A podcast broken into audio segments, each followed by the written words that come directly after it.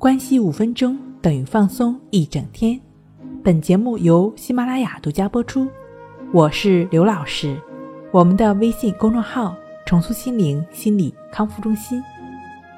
今天要分享的作品是被百度吓出来的强迫症。前来咨询的很多来访者呢，会跟我提到一个问题，说之前的时候呢，我是没有什么强迫的行为的。只是有一些控制不住的思维，然后呢，就去百度上查，查完之后呢，知道了自己的这种控制不住的思想，原来是一种病症，它叫强迫思维。由于对于这种强迫的思维没有正确的认识，就不断的再去多次的查看，后来发现，跟我类似的一些病友很多都没有办法工作。强迫的思维已经演化成强迫的行为，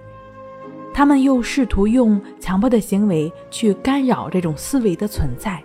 最终呢，我也跟他们一样，不仅仅只是偶尔出现的想法，这种想法已经演变成了严重的强迫思维，并且伴随有严重的强迫行为了。相信正在听节目的你呢，也可能会在百度上搜罗过很多，但是。建议接下来的过程中最好不要再去看了。很多就像刚刚我提到的这位患者一样，本来自己没有的症状，硬是通过这种搜索贴标签的方式安在了自己的身上，强化了自己的问题。包括很多群里的信息，病友之间相互倾诉呢，对于自身来说，在一定程度上可以缓解自己的问题，但是更多的时候。这种倾诉并不能真正解决问题。对于没有这种问题的人来说，看了别人的一些倾诉、一些症状，也会去不自觉地对照自己的问题，不断的强化、不断的对照之后，这些症状也跑到了自己身上。所以，我们还是不断的去强调：如果会有一些强迫的症状的朋友呢，首先不要再去网上搜罗一些问题。如果说你现在在某些群聊里边，最好赶紧退出，因为在我接待的咨询中，有很多患者被强化成了问题。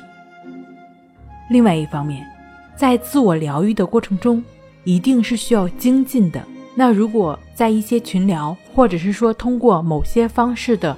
搜寻，就容易对于目前的这种练习，或者是说自我调整产生冲击。毕竟各个方法疗愈的目的都是一样的，是让我们完全摆脱，但是可能路径不同。如果说在自我疗愈的过程中不断的去对比对照，就非常有可能对于当前适用的方法疗愈的方法产生冲击，也就妨碍了自愈。很多向我前来咨询的朋友询问有没有可以自我疗愈的方法，当然了，疗愈本身就是从自身开始的。对于方法来说呢，其实也只是辅助。